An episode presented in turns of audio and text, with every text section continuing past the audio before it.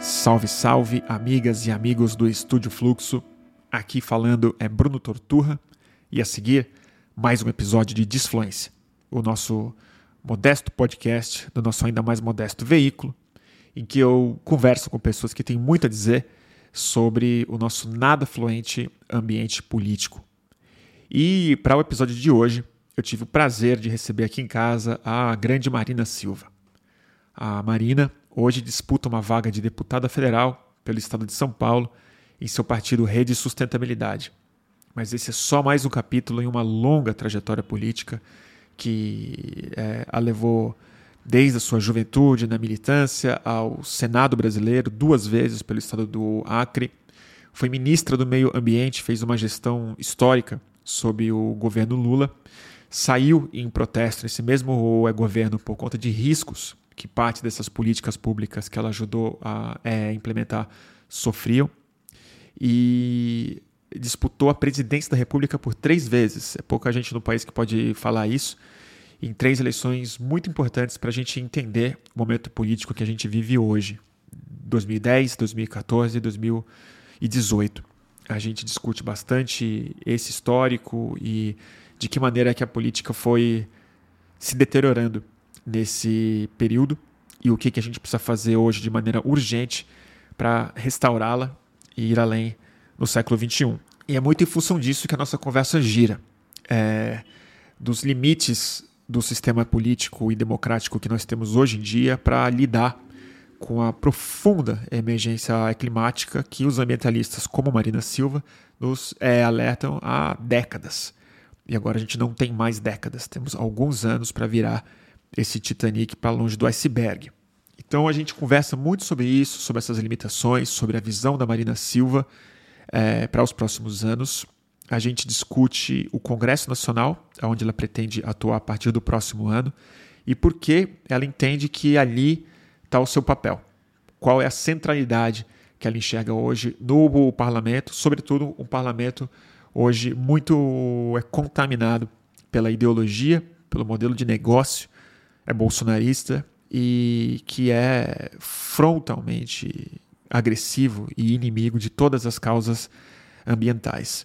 Então, eu não vou adiantar muito dos temas que a gente discute, porque é melhor deixar isso na boca da própria Marina Silva, mas só para só pela transparência é jornalística, eu é, admito aqui que eu tenho grande admiração por essa minha entrevistada eu sou de alguma forma um, um entrevistador parcial por conta disso, mas é genuíno. É por conta é, de que eu entendo que pessoas públicas como ela são muito raras, pessoas que conseguiram entender desde muito cedo e dedicaram sua vida à política a exatamente isso, que é entender a centralidade é, econômica, é, social, espiritual e é, política do meio ambiente da relação dos homens e das mulheres com a natureza. E na medida em que é, a emergência climática se torna uma grave crise e se torna é imperativa, me parece imperativo também que a gente abra os nossos ouvidos atentos a palavras como as que a Marina Silva tem a dizer. E é por isso que eu tenho muito prazer de recebê-la aqui no Disfluência. E espero que vocês gostem, assim como eu sempre gosto de encontrar a grande Marina Silva.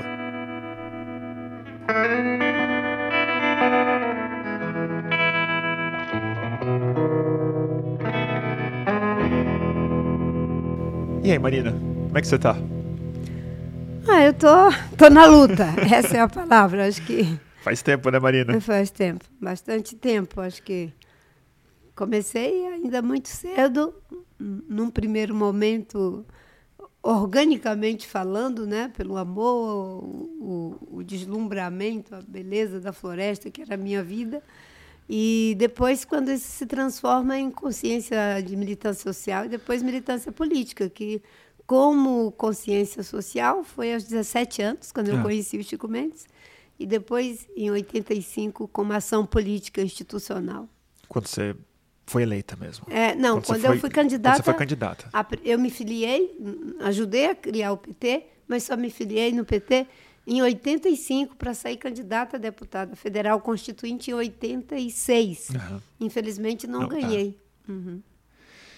E Marina, e a sua campanha? Me fala dela. Tá indo bem? Como é que tá? Como é que tá a receptividade aqui em São Paulo? Tá indo bem, é, tá indo bem, Bruno, mas é muito desafiador fazer uma campanha é, quando a Justiça Eleitoral coloca apenas é, 45 dias é. para você fazer uma campanha.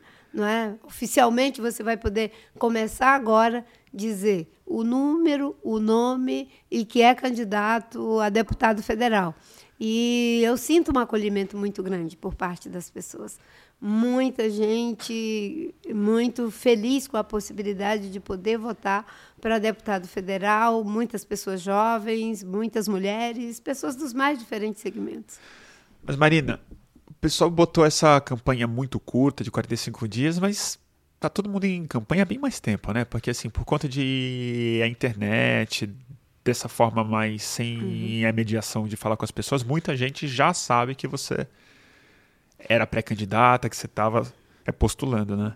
Sim, mas você tem aquele espaço em que ficou o debate. Ah, pode ser vice do Haddad. É verdade. Foi uma coisa interessante, eu me sinto muito honrada com a sondagem que o Fernando me fez. E você considerou essa possibilidade seriamente? Eu Sim. sempre dizia para o Haddad que tinha uma emergência ambiental no Congresso Nacional. Sim. E que essa emergência era o que tinha me feito voltar a fazer uma disputa eleitoral para o Congresso Nacional, porque eu entendo que nós vamos ter um problema grave no Congresso Nacional Sim. em relação à agenda socioambiental, a todas as agendas, porque o Bolsonaro foi destruindo as políticas públicas, o Bolsonaro ele faz uma guerra contra as políticas públicas. E nós vamos ter que fazer um processo de reconstrução é, pós-guerra, mas ao mesmo tempo frear uma série de coisas terríveis que estão no Congresso. A gente não sabe o que vai vir é, com essa dinheirama do orçamento secreto. Yeah. Muitos é, candidatos do Centrão com uma dinheirama sendo derramada no Brasil inteiro. Isso é muito preocupante. Então, em cima dessa emergência que está no Congresso Nacional, eu mantive a, a candidatura para deputada federal, mas estou é, ajudando o Haddad, porque eu acho que ele é a melhor alternativa para São Paulo. Uhum. São Paulo precisa de uma alternância de poder e pelo programa que nós lançamos ontem, que está muito é, à altura dos desafios desse início de século, num, num Estado que tem o potencial econômico, é. tecnológico e de recursos humanos que tem São Paulo. Marina, queria te mostrar uma coisa para a gente começar um outro papo, que é essa, que é essa canequinha aqui, olha só. A rede Pro é Partido, quando uhum. foi fundado uhum. a rede. Eu estava lá, foi em 16 de fevereiro de 2013. Uhum. E foi um dia muito interessante. Sim. Um dia que eu me lembro bem. Foram alguns meses antes de junho de é 2013, então foi numa época uhum. muito é, auspiciosa, né? A gente Sim. sentia que tinha alguma onda vindo, tinha uma mudança muito necessária, a rede já, é, já, é, já mostrava isso. E eu lembro das suas falas naquela época, que acho que você fala ainda hoje, mas naquela época era um pouco vanguardista. Falava sobre ativismo autoral, uhum. de como os partidos já não estavam dando mais é, conta. Passou quase é 10 anos, ano que vem fazer é 10 anos do lançamento da rede, acho que antes de ser um é partido. E queria que você fizesse um balanço, porque eu lembro do meu otimismo de ver o lançamento, de falar, poxa, tem um partido que está colocando o meio ambiente no centro da coisa, tentando se propor a ir para além de uma, uhum. de uma divisão ideológica clássica e pôr a questão do meio ambiente e do clima como o verdadeiro centro ao, redor do qual a gente poderia pensar uma é, política nova. E a rede está um partido, ela, ela não conseguiu fazer isso e acho que não foi o papel da própria rede. Acho que o mundo inteiro não conseguiu pôr essa pauta no, no centro. Eu queria que você fizesse um, um balanço dos últimos 10 anos e da sua trajetória na construção de um partido que ainda existe, mas está lutando até para existir, né? Na uhum. é cláusula de é barreira. Sim. Bem, eu acho que o fato de, de é, termos nos imbuído dessa tarefa de colocar a questão ambiental no centro do debate político brasileiro, ela cumpre esse papel à medida em que a rede faz essa atualização. Porque até então você tinha o Partido Verde, que vem da tradição europeia de uhum. defesa do verde estrito senso. E que eu fui para o PV, inclusive, na busca de atualizar uhum. esse programa para que fosse um partido com, é, digamos, a inflexão socioambiental desenvolvimento econômico e proteção do meio ambiente, uhum. justiça social e proteção do meio ambiente. Mas isso não foi possível. A gente fez o um movimento que você falou, que de fato foi emocionante lá em Brasília. Mais de 700 pessoas viajando com seus próprios recursos para fazer a fundação da Rede Sustentabilidade. E a rede nasce com esse propósito, com esse princípio programático e fundante, que é de juntar economia com ecologia. Então, isso continua atual, ativo dentro da rede. Agora, com certeza, o desafio de fazer com que isso esteja na agenda do país com essa prioridade não é tarefa só de um partido, ainda que os parlamentares que temos fazem esse enfrentamento Sim. com muita competência. No caso, a Joênia, nossa primeira indígena eh, eleita, primeira mulher eleita para deputada federal, e o senador Randolph no, no Senado. E todos nós, na sociedade, nas diversas frentes que atuamos.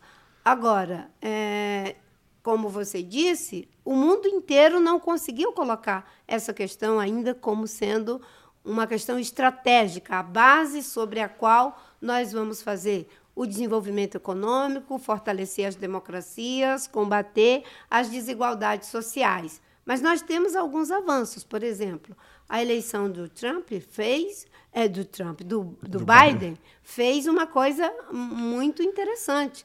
Ele ganhou a eleição dizendo que ia voltar para o Acordo, Acordo de, de Paris. Paris. Ele ganhou a eleição dizendo que ia fazer o enfrentamento da mudança climática. E você, olhando para todos os negacionistas que enfrentaram essa agenda no processo eleitoral, como no caso da França e nos Estados Unidos, você vê que a agenda ela permanece. Agora, se você me pergunta o que está sendo dito é o que está sendo feito, não é. Não é. E estamos muito aquém. Pelo caminho que nós estamos, nós podemos chegar a 2,5. É, pode ser até 3 graus de aumento da temperatura, se não reverter para poder estabilizar no 1,5, que é o que o IPCC tem dito. Que Agora, já é muito, né, Marina? É, não. Já é, é já, já é, é, já é muito. É inaceitável. E já estamos vivendo sobre os efeitos do que já está posto. Que é um ponto são um, dramáticos, ah. exatamente. Né, com ondas de calor, com derretimento de geleiras, com chuvas torrenciais, por um curto período no mundo inteiro, com é, mudança é, nas correntes marinhas, como está acontecendo no Golfo do México, e assim por diante. Então, isso aí, mesmo que a gente gerasse hoje esses efeitos, ainda vão é, durar aí por séculos. No caso do tema está colocado como emergência, a ciência colocou. O que falta são os governos assumirem a agenda e as empresas, porque são os únicos que podem mexer o ponteiro das emissões de CO2 e do aquecimento global. Né? Se os 20 países mais ricos fizerem o dever de casa, a gente já tem aí algo em torno de 86% das emissões do mundo. Mas eles não estão fazendo, né, Marina? Não estão fazendo. Porque eu acho que o discurso mudou um pouco, né? Não é que mudou muito. É que em comparação ao Donald Trump, em comparação uhum. ao George Bush, é relativamente fácil mudar. Mas o Obama mesmo que reconhecia isso, que falava é, publicamente, ele, ele foi terrível para o clima. É, assim, é, em termos de ação sólida, de fazer uma virada uhum. desse barco. E tem muita gente, tem muitos ativistas que já tinham esse discurso, que tinha essa clareza lá na Rio 92 uhum. e que agora estão com um tipo de pressa, um tipo de é, alarme, que sentem que já não dá conta mais esse da gente esperar que o capitalismo, que os Estados Unidos, que a Europa seja capaz de resolver isso no é tempo hábil, que a gente precisa de uma reforma de uma revolução de algum tipo com uma urgência que esse sistema democrático que a gente defende ainda hoje não está dando conta. Você reconhece isso? Você identifica que o sistema político e econômico que nós temos hoje não, não conseguiu dar as respostas? Não conseguiu.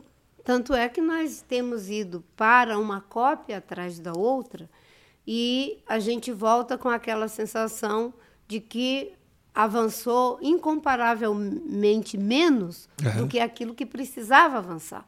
A gente conseguiu alguns avanços em termos de regulação, de metas a serem alcançadas, mas a gente parou completamente na agenda da implementação. É. E o que é essa agenda da implementação? Né? Acaba virando um engodo. Por quê? Você tem metas dentro das empresas. Nós vamos chegar em 2030 com X de redução de emissão de CO2. Vamos chegar em 2050. Só que eles não têm um cronograma de implementação. É. Eles não têm metas distribuídas ao longo do tempo. E como as empresas mudam as suas direções, mudam seus CEOs, parece que ninguém se compromete com nada. Anuncia o, o digamos, o grande feito que vai chegar dois, 2030 e não foi cumprido. Mudou a pessoa. É, e a mesma coisa está acontecendo com os governos. Por quê? Uma boa parte deles fica preocupada com a emergência eleitoral é. em lugar de ser a emergência climática, a emergência ambiental. Então, é muito aquém. É só ver o volume de recursos que nós tivemos é, pelos países ricos para ajudar os países em desenvolvimento.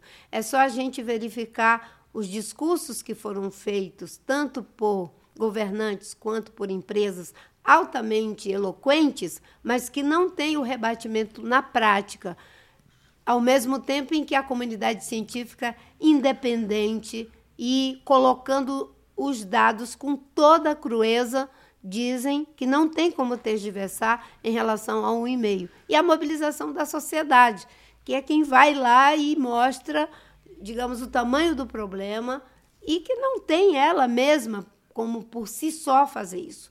E aproveitar as oportunidades, né? os movimentos sociais, a agenda muito, muito necessária da questão do racismo ambiental, uhum. todos os problemas que daí derivam, estão muito bem pontuados pela sociedade.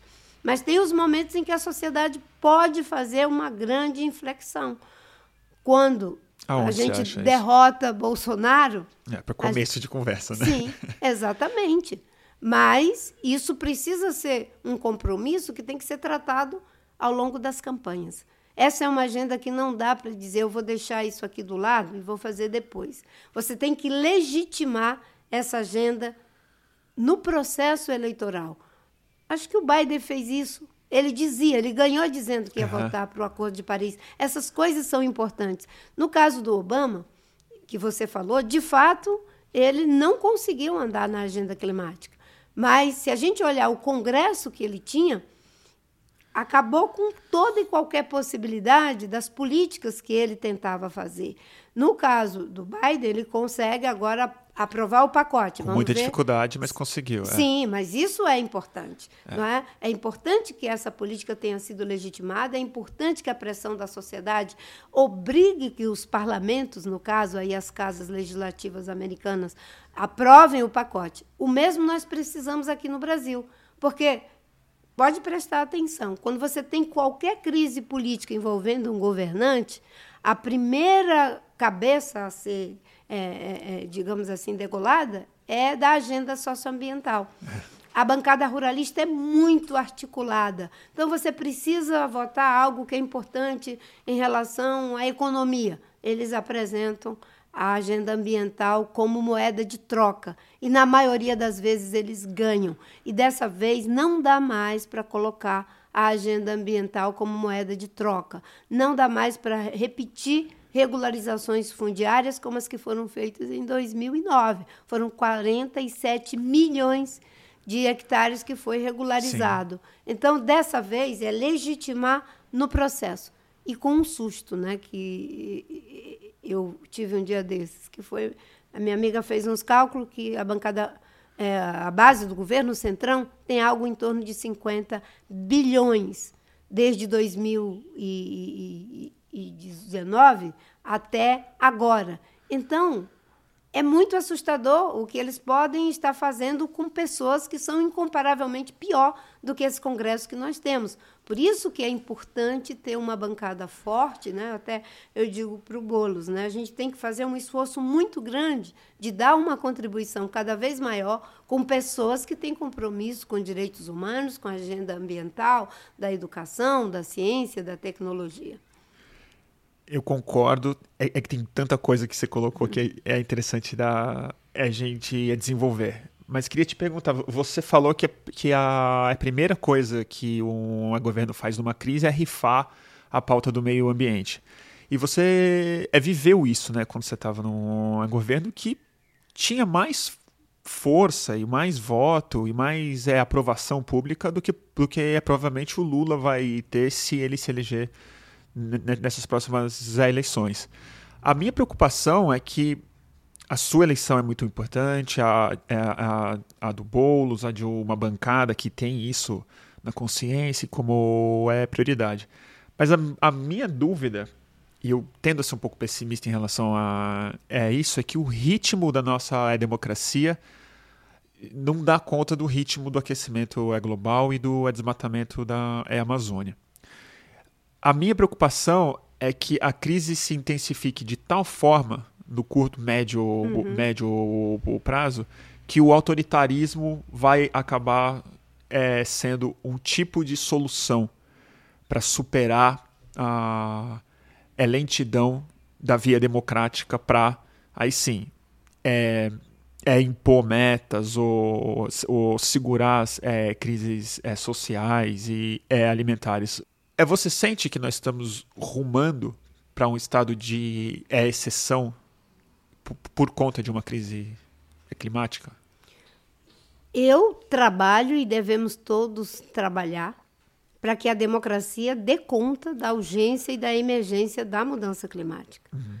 É, eu sempre digo que a inteligência de poucos não pode sub substituir a inteligência de muitos, Sim. e muito menos a sensibilidade, o bom senso de poucos não é para substituir o bom senso e a sensibilidade de muitos. E é isso que está acontecendo no mundo. É preciso que a sociedade tenha um sentido de urgência. Mas isso tem a ver também com partidos políticos, com lideranças políticas, com formadores de opinião. Olha só a maravilha que nós temos. Mais de 80% das pessoas no Brasil elas têm consciência de que nós estamos vivendo sobre o efeito da mudança climática. Mais de 80%. Mais de 80%. É bastante coisa. Né? As pesquisas dão conta disso. Nós temos mais de 90%, algo em torno de 92% que acham que as florestas não devem ser destruídas.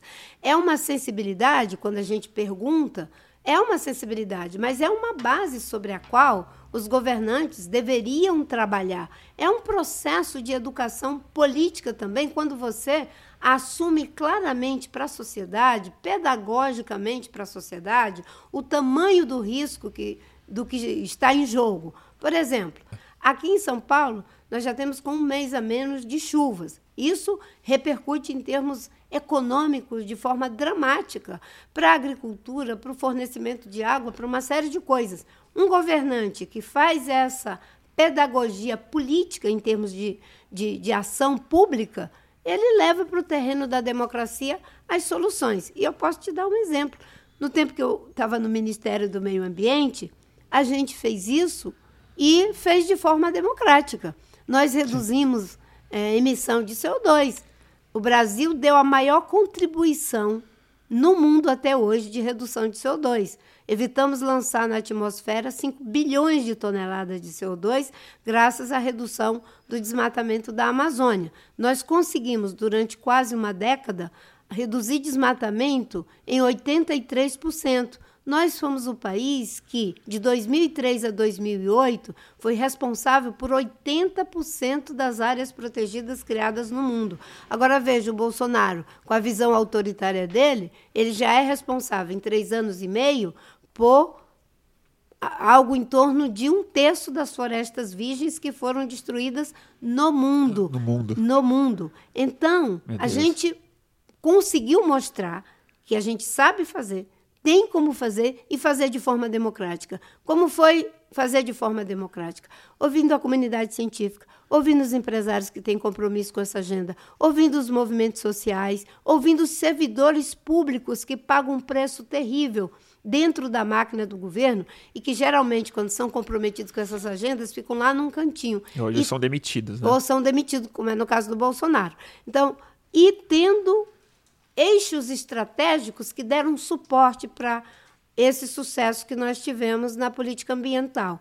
Quais foram esses eixos estratégicos? Que eu estou tratando da seguinte forma: é preciso agora no Brasil fazer um resgate atualizado da agenda socioambiental perdida. Lembra da história da agenda perdida dos economistas que o Palocci pegou no primeiro governo do Lula? Lembro bem. A gente teve uma agenda que deu certo em cima da diretriz de fortalecimento do Sistema Nacional de Meio Ambiente, política ambiental transversal, porque meio ambiente não é setorial, tem que estar na agricultura, na energia, no transporte, na ciência e tecnologia, em todos os setores, deve estar no topo da prioridade do governo.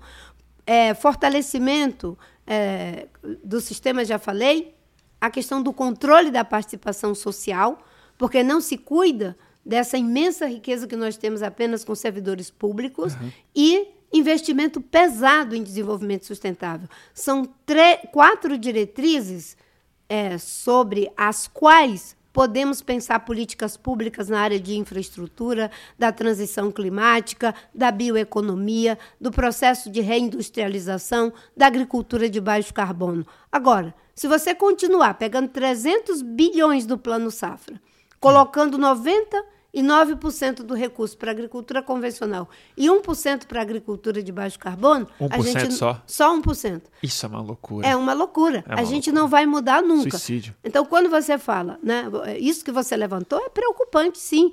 É preciso ir para um regime autoritário para ver a mudança climática? Não. Primeiro, porque os regimes autoritários é, historicamente também Eles se provaram destruíram. muito pouco com É, consciência. né? eficiente e com consciência Claro. na questão é, climática. São eles que muitas vezes emperram as negociações em função de suas agendas. Claro, tem o problema da energia, como é o caso da China, que a base é de carvão. Mas quando você pensa América Latina, o Latino Barômetro faz pesquisa sobre democracia.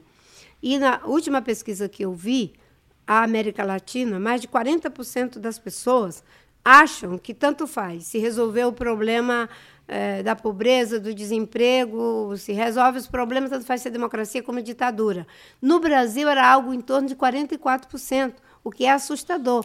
Agora, a gente está provando que já tivemos experiência de resolver os problemas e num processo democrático. Você sabe como foi que eu formulei as políticas? A gente todo ano fazia os seminários técnicos científicos, chamava toda essa configuração, sociedade, eh, academia, os setores públicos do próprio governo que fazem o acompanhamento de políticas públicas, segmentos do empresariado moderno e o ministério e mais 13 ministérios juntos.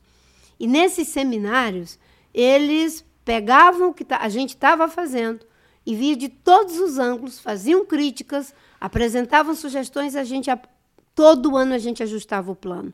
O último ajuste na minha gestão foi quando a gente identificou após o desmatamento ter caído de 2004 a 2007, a gente identificou uma nova curva de alta.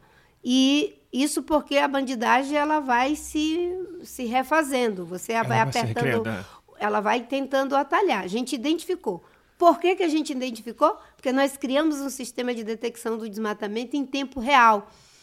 Ao identificar no nascedouro, nós chamamos o seminário técnico científico. E aí veio uma enxurrada de coisas. Sabe, uma das coisas que veio desse seminário foi vedar o crédito para os municípios do arco do desflorestamento. Não só o crédito público, mas o crédito privado. Criminalizar toda a cadeia produtiva, quem desmatava, quem eh, vendia, quem transportava, quem comprava. Uma série de medidas que fez o desmatamento cair novamente. Ou seja, quando você faz de forma transparente, democrática, com controle social, as coisas andam, elas acontecem. Mas o governante tem que ter uma boa dose de humildade, desprendimento para fazer isso. porque é você ter que suportar a crítica daquilo que você está se esforçando ao máximo. E aí alguém diz, ainda não é suficiente. Porque a Ruim, tendência, a tendência quando você está fazendo muito, é você dizer, poxa vida, gente, eu estou fazendo o máximo. Aí eu fiz até uma brincadeira com o pessoal da minha equipe. Que eu, eu disse uma vez, olha, nós somos o, o Ministério das Grandes Coisas. Aí o pessoal falou, pô, você não é, é tão megalomaníaca assim, o que, que é isso? Aí eu falei, a gente conseguiu é, criar 25 milhões de hectares de unidade de conservação. Começando pela Terra do Meio, criamos 13 milhões numa área de conflito altamente. É. Era quase impossível criar aquelas unidades de conservação. Aí o pessoal é, diz assim: grandes coisas. Eu quero ver vocês. eu quero ver é vocês sentido, agora grandes coisas. vedarem o crédito para os desmatadores, né? Aí você consegue fazer isso, diz grandes coisas. Agora eu quero ver aprovar a lei da Mata Atlântica. E de grandes coisas em grandes coisas, a sociedade foi nos mostrando não é, que não há um espaço para acomodação. É, você falando isso me dá uma agonia, porque isso foi revertido em tão pouco tempo, né, Marina? Isso aconteceu algum desvio que justamente, possivelmente, essa, essas é, grandes coisas acabaram é, provocando uma grande revolta e uma ideologia bastante radicalizada nos ruralistas, na Amazônia, que a gente vê hoje representada no governo na sua mais alta escala, né? Eu, eu queria que você fizesse uma análise, assim, o que, que aconteceu, você, você acha, para essa reação a esses avanços, que em parte você estava super envolvida, que em tão curto espaço de tempo nós estamos com esse rolo compressor no meio ambiente, nos direitos sociais? Olha, para o mundo na velocidade que nós estamos, uma década não é um curto espaço de tempo. É. Eu- foi uma década muito intensa, né, Marina? Foi. Né, conseguir reduzir desmatamento por quase uma década é muita coisa. E por, porque tinha uma política pública muito bem estruturada, muito bem construída. O que acontece é aquilo que eu te falei. Quando começa a ter ali uma crise política, vai havendo flexibilizações. Sim. Uma das razões pelas quais eu saí do governo foi porque eu não me dispus a flexibilizar e radicalizei, saindo do governo, Sim. de caso pensado, para criar um fato político, porque eu pensei, ou eu fico no ministério ou eu tento salvar o plano com a única coisa que me resta, é criar uma grande repercussão nacional e internacional, o governo perceber que a agenda ambiental tem apelo social, Tem peso e- político. tem peso político e manter a agenda. Foi exatamente isso que aconteceu. Eu saí do ministério, grande repercussão. O presidente Lula, que estava sendo pressionado pela bancada ruralista, pressionado pelo Braille Maggi, pelo Ivo Cassol de Rondônia e pelo Evaristo de Miranda, levando as mentiras dele com dados falsos, não é? ele percebeu que tinha sustentabilidade política para manter o plano, chamou o MINC, o MINC deu continuidade ao plano e ele conseguiu ir até 2012. Em 2012, nós tivemos aí um- novo crescimento do desmatamento, outras medidas foram sendo tomadas. O certo é que a gente chegou a um desmatamento de 4.600 quilômetros qua- eh, quadrados, num um desmatamento que tinha eh, alcançado 27 mil quilômetros quadrados. Isso foi nesse período né, de conseguir reduzir desmatamento eh, graças a esse plano.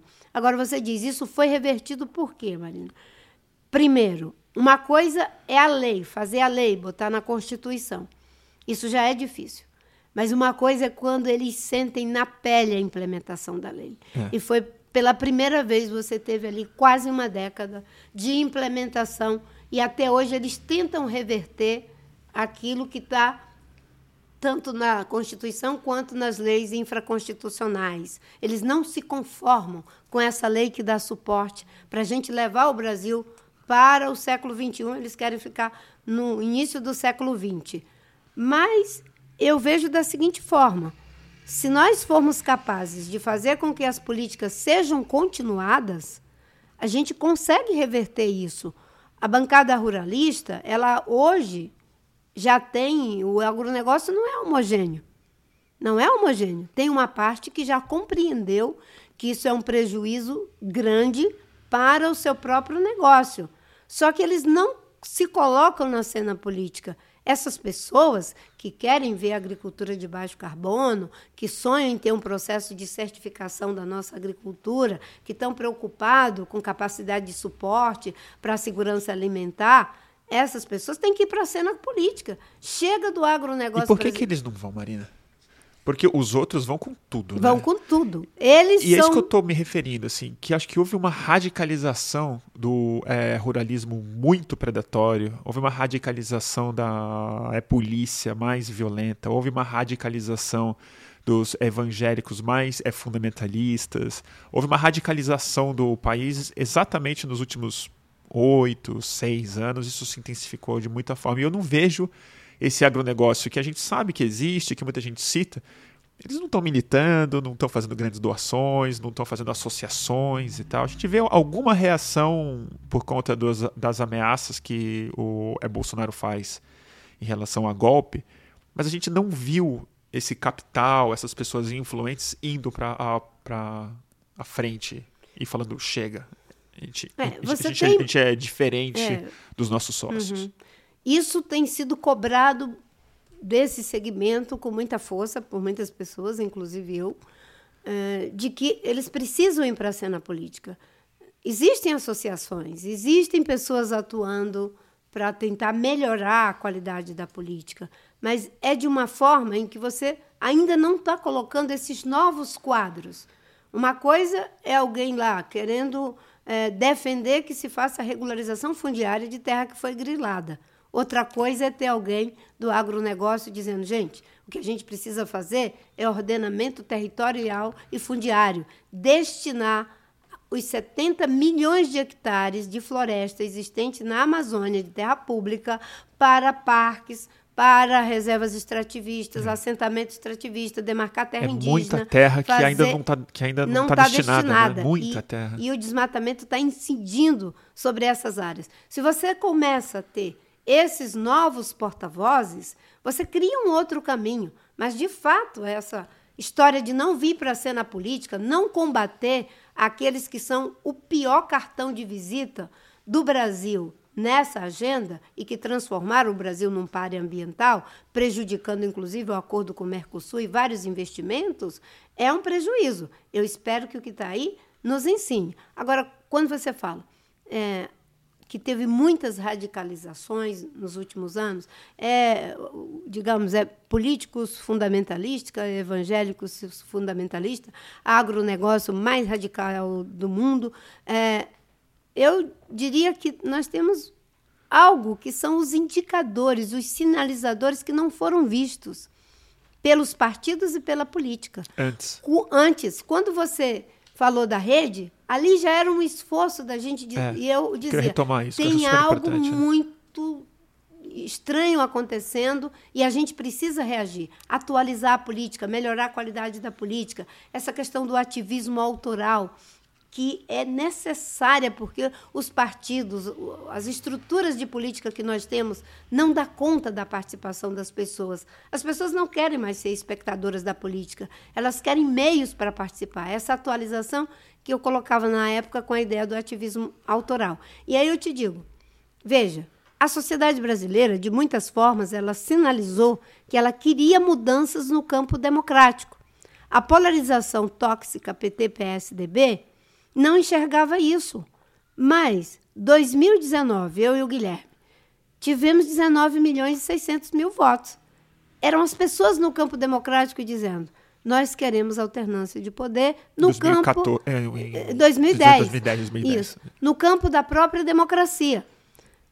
Como se não bastasse, a sociedade ela própria veio para a cena política em 2013, com todas aquelas manifestações para a saúde, para a educação, era um encontro intergeracional, atualizando inclusive é, geracionalmente as bandeiras de luta. Porque nós lutamos pela liberdade. Agora as pessoas estavam dizendo: queremos usar essa liberdade para que as políticas públicas ganhe o caráter da democracia na saúde, na educação, no meio ambiente. Aí o que fizeram com aquele, aquele movimento todo de 2013? Ah, não, as pessoas estão querendo a reforma política. E qual foi a reforma política que saiu? Uma reforma política que deixou o sistema político pior do que era. Mais poder para os partidos, mais dinheiro para os partidos, menos transparências para os partidos e uma frustração enorme. Agora, 2014, mais uma vez, as pessoas quiseram mudança no campo da democracia. Nós tivemos três oportunidades e todas elas foram freadas, porque quando não se vê a política como imprevisível também, você tenta de qualquer forma botar a realidade dentro de uma caixa. E essa caixa estourou algo muito ruim. Você teve uma primeira camada sinalizando que queria mudança, uma segunda camada em 2003, uma terceira camada em 2014. Quando você tirou tudo isso, o que, que veio? O que aflorou? Com decepção ética, com essa mania de não trabalhar a ideia de alternância de poder, de não conversar entre aqueles que podem conversar. Um dia desse alguém me perguntou: o que, que você acha da aliança do Lula com, com o Alckmin? Eu digo: é uma aliança tardia. Porque agora nós estamos com a corda no pescoço. É democracia ou. Aí você se junta com aquilo que sobrou não é, do fraticídio da polarização para estejamos todos juntos para enfrentar a democracia, quando a gente poderia ter conversado antes. Eu me lembro da campanha de 2010, eu e o Guilherme, era eu e, a Dilma e o Serra, o Serra. que estávamos ali.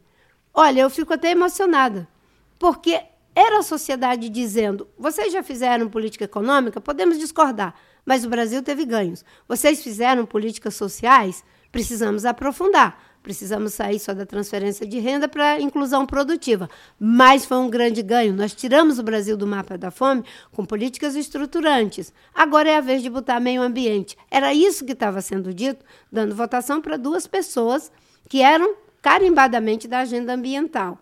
E naquele debate, no terreno da democracia, eu me lembro como era saudável a discussão entre eu, a Dilma e o Serra.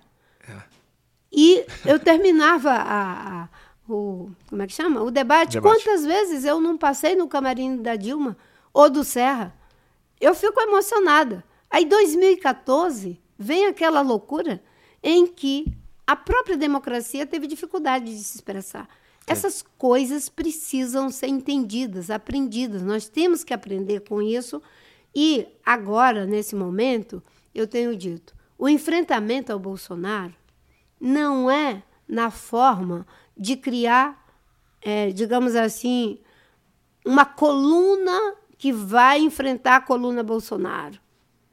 Não é o partido forte da democracia contra o partido da autocracia. Não é o, lido, o líder forte da democracia contra o autocrata autoritário. É o povo forte da democracia.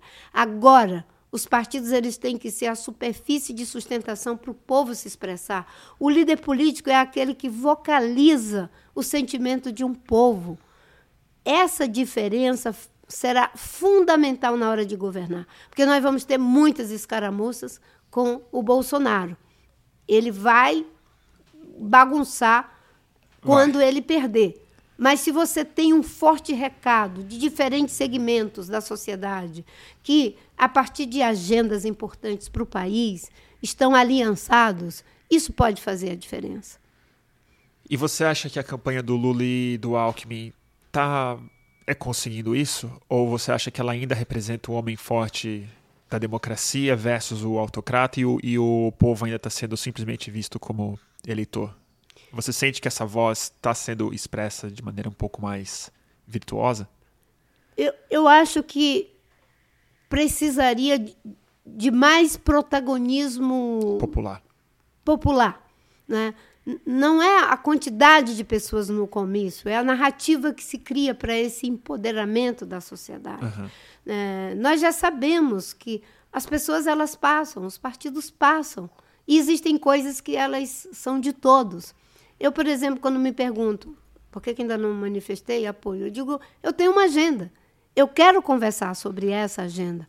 A agenda é o resgate da agenda socioambiental perdida, que deu certo, muito certo, no primeiro é, governo do presidente Lula e conseguiu caminhar até adiante enquanto foi possível. Depois enfraqueceu com a Dilma, depois enfraqueceu totalmente, virou caldo de piaba com o Temer e o Bolsonaro veio e acabou. Tem uma agenda para ser resgatada e atualizada, não é a mesma coisa, mas as diretrizes são as mesmas, não é? E em cima é, desse, digamos assim, de, dessa base programática, a gente precisa conversar, são gestos para a sociedade brasileira.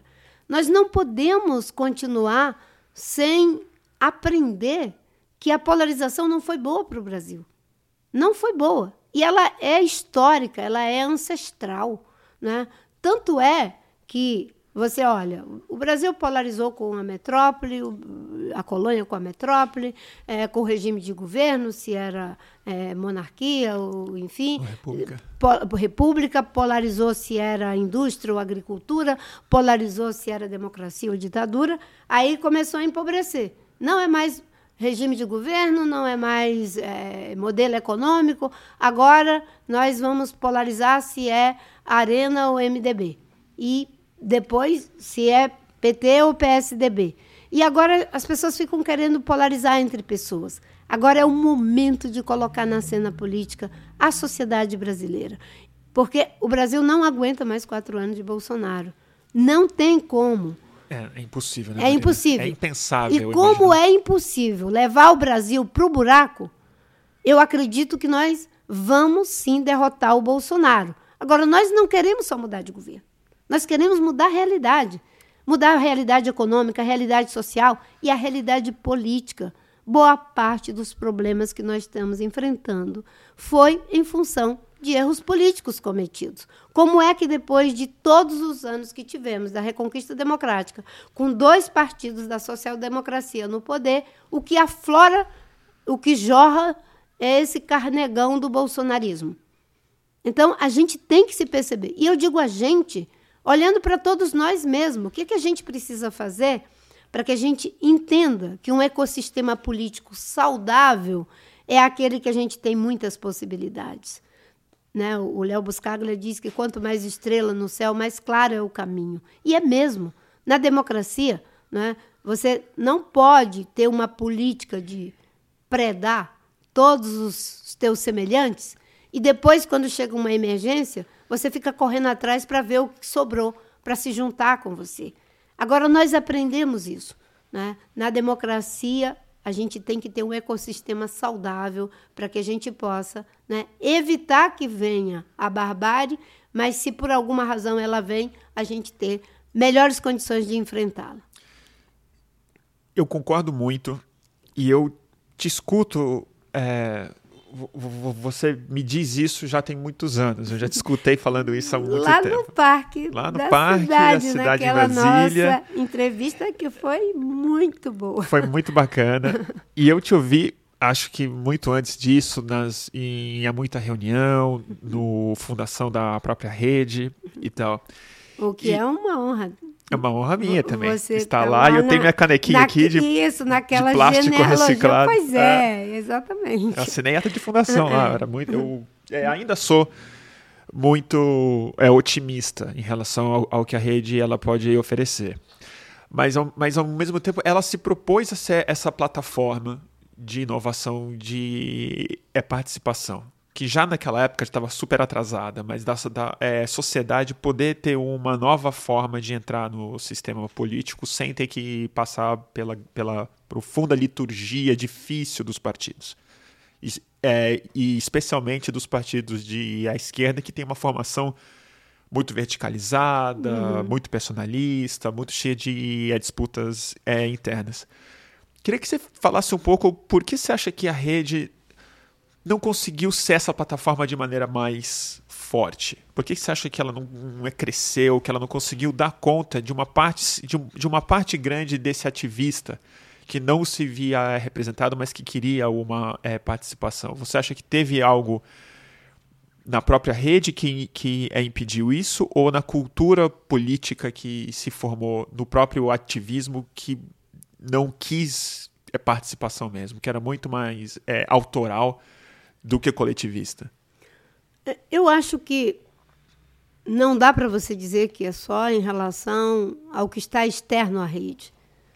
Com certeza tem uma série de questões que nós temos que nos debruçar sobre ela para poder entender por que a gente não conseguiu essa amplitude. Mas eu, eu pego um dado: a rede elegeu cinco senadores é, na primeira coisa. eleição que teve. Uhum. Né? A maioria dessas pessoas não teriam condição de ter um mandato de senador hoje se não existisse a rede. Porque os partidos para os quais elas foram é, dificilmente dariam uma chance para elas serem candidatas. Uhum. A rede fez essa aposta. E por mais que essas pessoas tenham saído da rede, eu não me arrependo de que elas foram eleitas pela rede, porque são bons quadros para a política brasileira. Sim. Correto? E eu costumo dizer que a rede é uma startup da política. E tem essa coisa de tentativa e erro mesmo. Ainda bem que nós temos um senador brilhante, como é o caso do Randolph, e uma deputada como a Joênia. E agora temos a possibilidade de ampliar com a Federação com o PSOL a nossa bancada no Congresso Nacional. Mas tem uma coisa que eu acho que. Eu não quero usar o termo puramente pragmatismo. Uhum. A rede era um partido sem grandes recursos financeiros. E as pessoas, por mais que tenham acessibilidade para causas que são muito compatíveis com a rede, que eu conversei com essas pessoas para que elas viessem como candidatas pela rede, quando a gente dizia que não tinha tempo de televisão, quando a gente não tinha recursos, elas diziam: eu tenho uma chance real de ganhar. Então, se eu for para um outro partido claro. Que não é tão a rede, eu posso ter um mandato e eu vou colocar esse mandato a serviço da sociedade e vou fazer autoralmente, né, individualmente, o meu trabalho. Isso aconteceu muito com muitas pessoas que nem vale a pena ficar citando aqui, inclusive são pessoas que estão fazendo um trabalho muito interessante no Congresso Nacional, que bom se, que se elegeram, mas teve esse cálculo pragmático em relação à rede. É, e, obviamente, que aí eu levo também para o nosso terreno do campo socioambiental. O, o campo socioambientalista no Brasil, diferentemente do que aconteceu com os verdes na Europa e principalmente na Alemanha, que se constituíram como força política, como, como projeto político, a gente ainda não conseguiu isso. Em que pese a gente ter conseguido algo que eles, quando olhavam para a quantidade de votos que a gente teve aqui com uma pessoa que era carimbada como ambientalista, eles diziam: Meu Deus, o Brasil milagre, vai ser né? o, é. o, lugar da, da, da revolução da sustentabilidade. Né? Mas a gente não conseguiu se constituir como uma força política. É, e eu digo que o PT, como um partido da social-democracia, de base operária, popular e de intelectuais, conseguiu dar essa contribuição na cena política brasileira. O PSDB, um partido da social-democracia, de base empresarial e intelectual, conseguiu dar essa sua contribuição. A gente ainda não conseguiu. Então tem um desafio enorme de que nós não vamos conseguir fazer a mudança com altura e profundidade que precisa se não nos constituirmos como um campo político uhum. baseado na sustentabilidade. Por isso que eu sempre insisto, né? Até agora nós tivemos uma visão linear de desenvolvimento que prevaleceu no mundo e que tem que mudar. Está mudando na força em função da emergência climática. Uma visão desenvolvimentista, tanto de socialistas, de comunistas e de, de capitalistas, né, de visão desenvolvimentistas. Mas agora o que está posto, a não ser para os negacionistas, que com esse não tem base de conversa na realidade, é que todos terão que ser sustentabilistas. Se antes todos eram eh, uma visão eh, evolucionista das coisas, desenvolvimentista, não tem como não ser sustentabilista. Porque uns vão ser conservadores, Uns vão ser socialistas, outros vão ser capitalistas, mas todos terão que ser sustentabilistas. Uns serão progressistas. Eu me considero sustentabilista progressista, porque eu estou preocupada com um ciclo de prosperidade que preserve meio ambiente e que promova a justiça social. Essa é a base do sustentabilismo progressista. Agora, existirão aqueles que serão conservadores, estão preocupados em salvar a natureza para salvar o planeta e uma parte da humanidade, mas não estão muito preocupados com racismo ambiental, não estão muito preocupados né, em relação aos grandes desafios da desigualdade, que vai ser aprofundada ainda mais pela disrupção tecnológica que está a todo vapor, minando oportunidades de emprego. Falando nisso, Marina, queria falar sobre a Amazônia. Está é, tá se tornando o território mais inflamado do país no sentido literal e no sentido é, figurado. tenho muita preocupação, falei disso com o Randolph aqui, a gente se aprofundou um pouco nisso, mas queria muito te escutar. Uh, a democracia se é, reestabilizando no país e retomando algumas políticas de fiscalização e de avanço lá, não, não me parece que vai ser uma tarefa simples, porque o pessoal lá está muito organizado, armado, ganhando muito dinheiro. E eles se sentiram é, protagonistas históricos, uhum. que acho que é uma coisa muito específica que aconteceu no o, é bolsonarismo. Que antes acho que havia uma consciência de que estavam é, cometendo crimes e agora eles se veem muito é, autorizados por uma ideologia. Eles já não se escondem mais. Uhum. Eu queria que você fizesse uma análise sobre os riscos e o futuro da é, Amazônia se a gente tentar reestabelecer o império da lei lá. Você vê a chance de ter muito é, conflito? De, de que maneira você acha que a gente vai precisar de órgãos repressores? De que maneira que a gente vai ter que usar polícia, o exército? Se o exército tá, tá é pronto para assumir uma tarefa dessa ou se ele já está radicalizado e corrompido? Essa pergunta que você faz, ela é muito importante. Quando eu fui ministra, eu, Márcio Tomás Bastos, a gente implodiu 86 pistas clandestinas ali na Terra do Meio. 86 pistas. 86 pistas clandestinas. E, e aquilo foi um grande feito. É. Você sabe quantas tem agora no governo Bolsonaro? Mais de 1.200 pistas clandestinas. O controle da região está comprometido não é, pelo ar, pela terra e pelos rios enfim, e onde tem mar. É, tráfico de droga, garimpo ilegal, exploração ilegal de madeira, pesca ilegal né, e tráfico de armas. É algo muito preocupante. Vai precisar de fortalecer os órgãos de monitoramento, de gestão, de é, comando e controle em parceria com estados e municípios, mas ao mesmo tempo você tem que fazer as duas coisas andando juntas a agenda do que não pode e já levantando a agenda do que pode. Porque as pessoas precisam de alternativa econômica e social para viver. E você me pergunta, e o Exército, enfim. Quando eu fui ministra, o Exército me ajudou muito. É. O COTÉ era a base de operação logística para nossas ações em muitas das nossas operações. Nós colocamos 725 pessoas criminosas na cadeia. É que eu nunca fui de fazer estardalhaço, eu estava ali fazendo uma função republicana. Foram 25 grandes operações da Polícia Federal. A Operação Curupira, ela envolveu 480 policiais federais que desceram no Mato Grosso após 22 meses de investigação de inteligência da Polícia Federal.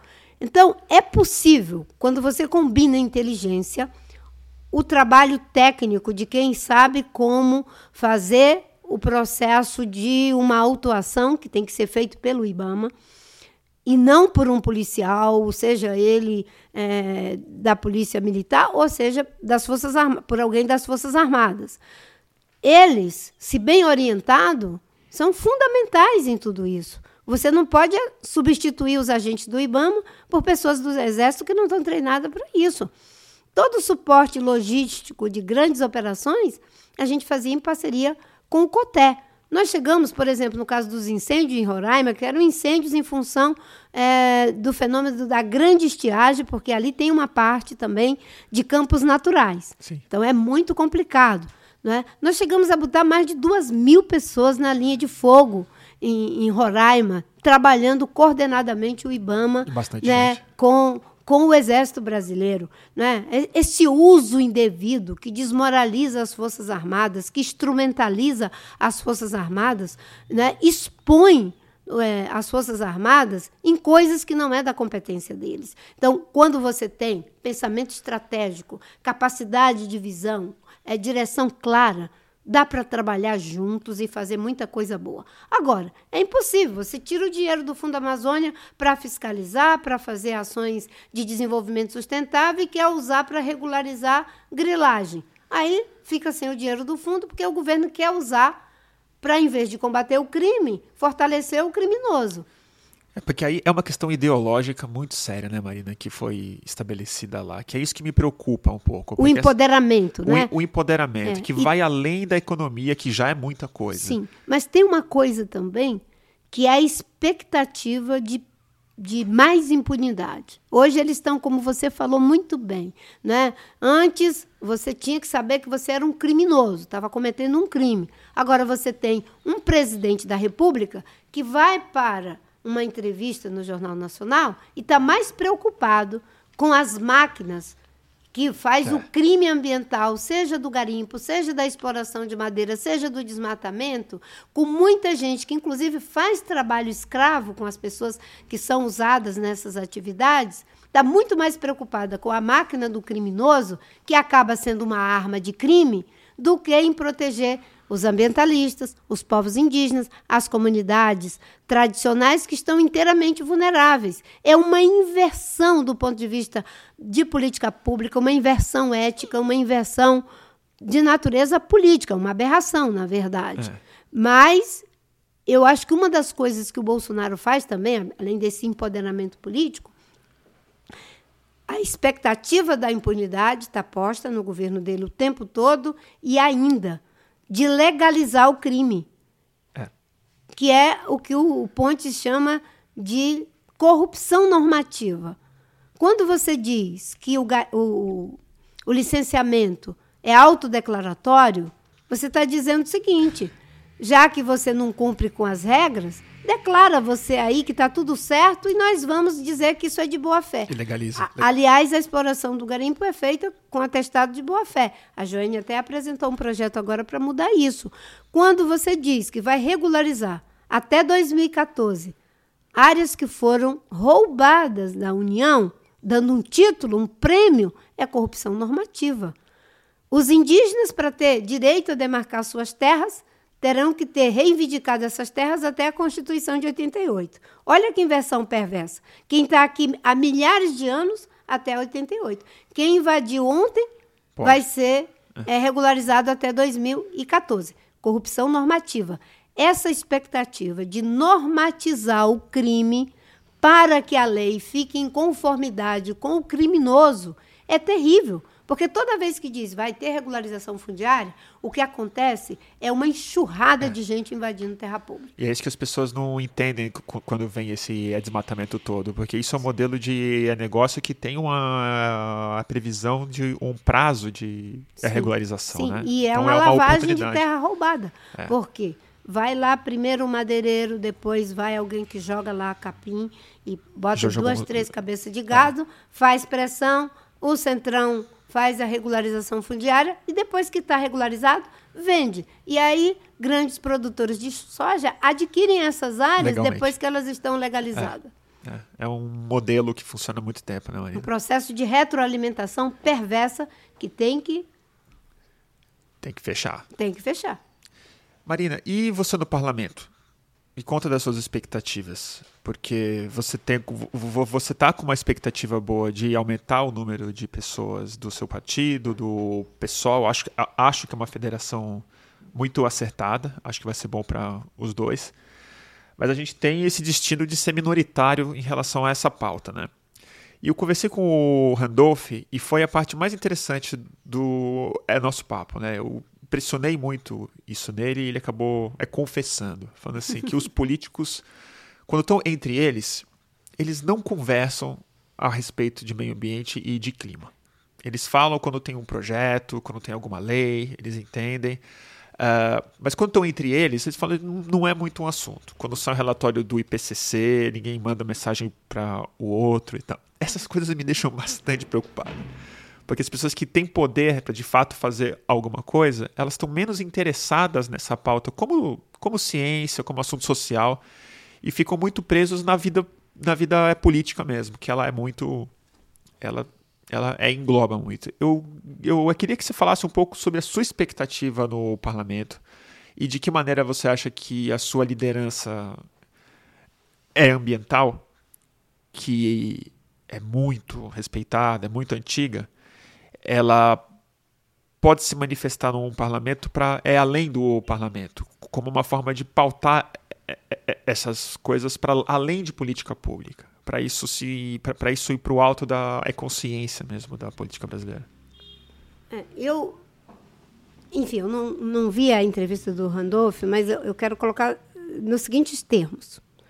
É, as pessoas que lidam ali com a agenda ambiental, elas ficam o tempo todo na marcação. Ah, isso eu sei. Né? Elas ficam o tempo Ele, eu todo. sei que é um cara muito isso, sério em relação a isso. Elas ficam o tempo todo na marcação do que entra na pauta, do que vai sair na pauta, o que é preciso pedir, requerimento de informação, o que a gente tenta é, fazer algum tipo de bloqueio para não andar. É agir em várias frentes ali dentro do Congresso. O que a gente precisa é fazer a ampliação. Você tem uma frente ambientalista, uma frente parlamentar ambientalista com 200 pessoas. Vamos ver desses 200 quem realmente assume a agenda socioambiental. Mas é um tem grupo... isso tudo? Tem 200 ali? Sim, sim. É nominalmente. Nominalmente. Mas se você for olhar no detalhe, a coerência nas votações, o acompanhamento nas comissões, né, os momentos em que você tenta evitar que determinados projetos avancem, fazer algum tipo de relação com a sociedade, as organizações da sociedade civil, fazer audiência pública, é uma série de ação que você tem que fazer. Às vezes é para avançar quando é bom, é para protelar quando é ruim e assim por diante. Mais ou menos 30, 40 pessoas. É muito pouco, de fato. Por isso que eu digo, ampliar essa bancada é um grande desafio. Não só da Federação Rede PSOL, mas é fundamental que os que já são dessa agenda sejam reeleitos, né? eu quero que. E de diferentes partidos, porque a rede o PSOL nunca vai ter é. né, condição de eleger o que pode fazer a diferença. Que venham os melhores, que sejam preocupados de diferentes partidos. Eu sempre digo, só não é possível isso com os negacionistas. Quando eu fui ministra, eu dialogava muito sobre a agenda ambiental com todos os partidos. Quando nós aprovamos a, a lei da Mata Atlântica foi dialogando com todos os partidos. Quando nós aprovamos a criação do Serviço Florestal Brasileiro, conversando com todos os partidos. As concessões florestais para manejo florestal, o serviço florestal, eu tive que, eu tive que ligar. Faz, faz parte. É isso aí, tem que defender o meio ambiente. A fauna da casa. É, exatamente. É, eu fiz isso conversando é, com os diferentes partidos. Nunca me esqueço que quando a gente estava numa situação difícil para aprovar a criação do, é, é, enfim, das concessões florestais, da ALAP, que é um processo em que você pode interditar qualquer área que esteja ameaçada para fazer estudos e depois destinar. Isso é um mecanismo fantástico que nós criamos na minha administração. Você identifica uma área de alta relevância para a preservação do meio ambiente e da biodiversidade, e você pode interditar aquela área para todas as atividades. Por seis meses você vai estudar e você vai poder dizer: aqui eu vou criar um parque. Para de fazer isso que você está fazendo aí. Então, nós criamos esse mecanismo, só foi possível com a ajuda do PSDB. Eu liguei como ministra para o Fernando Henrique e pedi a ajuda dele. Ele articulou a base do PSDB e, quando somou os do PT que eram a favor, os do PMDB que eram a favor, os do PSDB que eram a favor, do PCdoB, enfim, a gente conseguia a maioria. Você pode ter processos republicanos de convencimento, mas para isso é preciso que haja aí é, muita competência, capacidade argumentativa, investimento na agenda tudo que a gente conseguiu não é algo que possa ser dito assim, olha, isso é mérito único exclusivamente né, de um partido ou de um grupo. Porque quem fez isso, no, no fundo, no fundo, foi o povo brasileiro. Né? É o povo brasileiro. Se tu vê o seguinte, ó, é, quando tentaram revogar a medida provisória de 80% de, de, de área protegida na Amazônia, né? É, que é a, a, reserva legal das propriedades. É, veio o desmatamento, que foi o maior da história do Brasil, 29 mil quilômetros quadrados na época do Fernando Henrique, e ele aumentou a reserva legal na Amazônia de 50% para 80%. Uma pressão terrível para revogar. Quando estava à beira de ser revogado, uma grande mobilização da sociedade. O Fernando Henrique mandou suspender a votação. Só fez porque teve sustentabilidade política. O presidente Lula, quando estavam pressionando para ele revogar o plano, naquela época que eu saí, veio uma grande mobilização da sociedade, ele manteve o plano. Sustentabilidade política. O Temer, quando tentou revogar a Rencas. A Renca, eu lembro bem. Lembra? Pressão enorme. Exatamente, grande mobilização. O Temer voltou atrás. Dessa vez, nós fizemos o Congresso segurar a agenda eh, do pacote da destruição. O Maia fez isso. O Rodrigo a gente tem que aqui fazer uma construção daquilo que é correto. O, Rodrigo Maia conseguiu é, segurar com a pressão da sociedade. O Rodrigo Pacheco, os ex-ministros, a sociedade, os artistas, os formadores de opinião, ele consegue dizer que isso não é para ser votado agora, só depois das eleições, que era essa a proposta que a gente colocava. Mas por quê? Mobilização da sociedade. É isso que vai fazer a diferença nessas agendas é, muito complexas que nós teremos pela frente. E os parlamentares cumprirão esse papel. Eu espero que sejam cada vez mais é, maiores o número de pessoas com sensibilidade para essa causa. Porque ali a gente tem um movimento de arco e flecha. Tem algumas coisas que pode, você pode até ter alguém que está muito mais focado na agenda de educação. Mas na hora, ela mobiliza todos que têm sensibilidade para essa agenda. Eu posso estar muito mais focada na agenda de meio ambiente, mas não sou alheio a alheia e nunca, jamais, como professora, seria a questão da educação. É que tem algumas causas que você é arco empurrando ali a causa, outras você é flecha. E a gente fazer esse manejo sustentável não é, de lideranças que têm uma força enorme para alavancar algumas agendas. É claro que, eu, primeira coisa, eu espero que o povo do estado de São Paulo é, me ajude a ter esse eu mandato. Te dê essa chance, né? Sim, me dê essa chance. E que a gente possa sair com uma votação para empoderar a causa.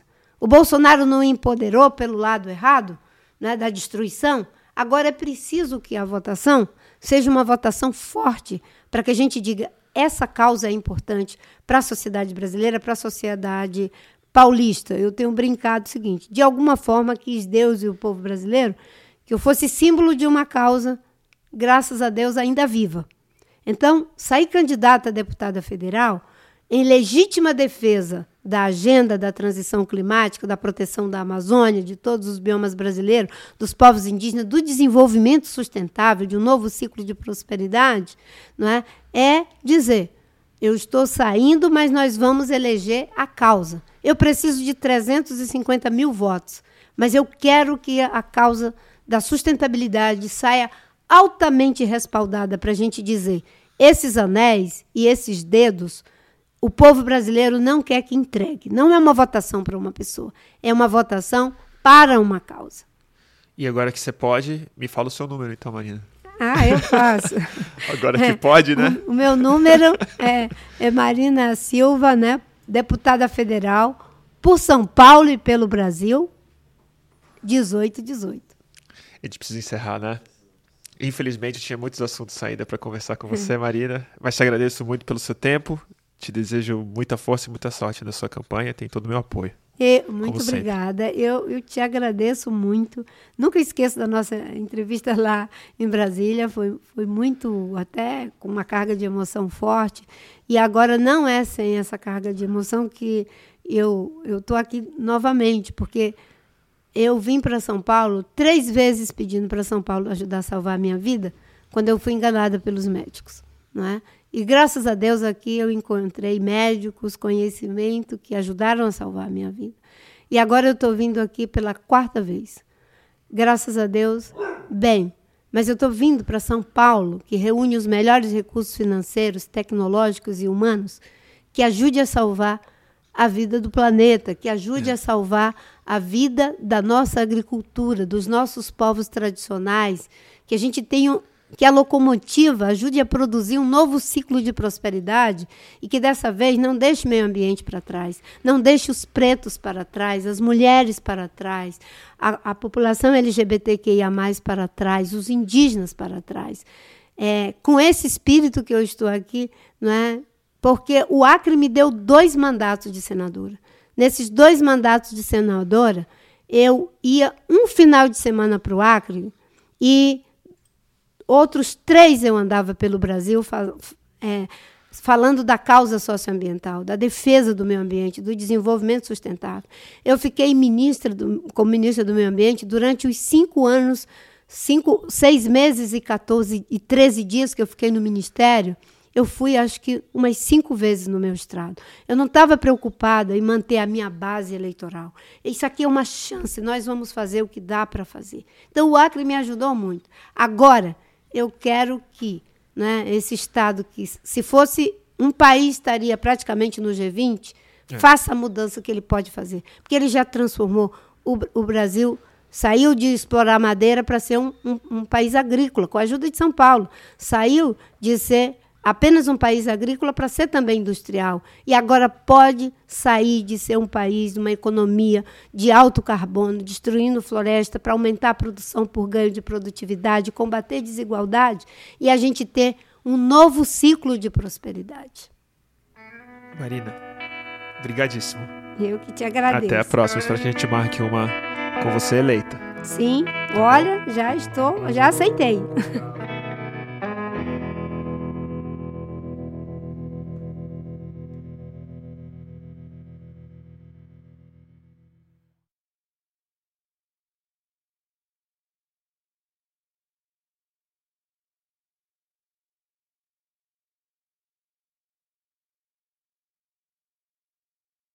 Marina 18, 18.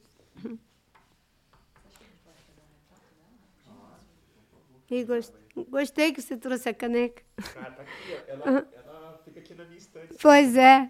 Nossa. É um orgulho, uma honra saber que está aí. É isso aí. Uhum, é verdade. O Edgar Morin disse que no começo a mudança é apenas um pequeno desvio. E a gente tem que ajudar os desvios é, a, a prosperar.